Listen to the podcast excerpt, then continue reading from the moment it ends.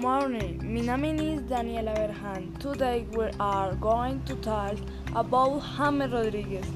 James was born in July 12, 1991 in Cucuta. James Rodriguez has played it several times.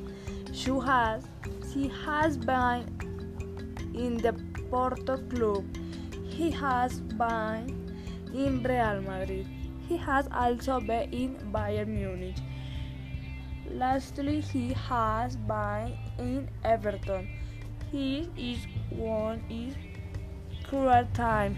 James Rodriguez has played 27 games with Everton. James Rodriguez has won two trophies.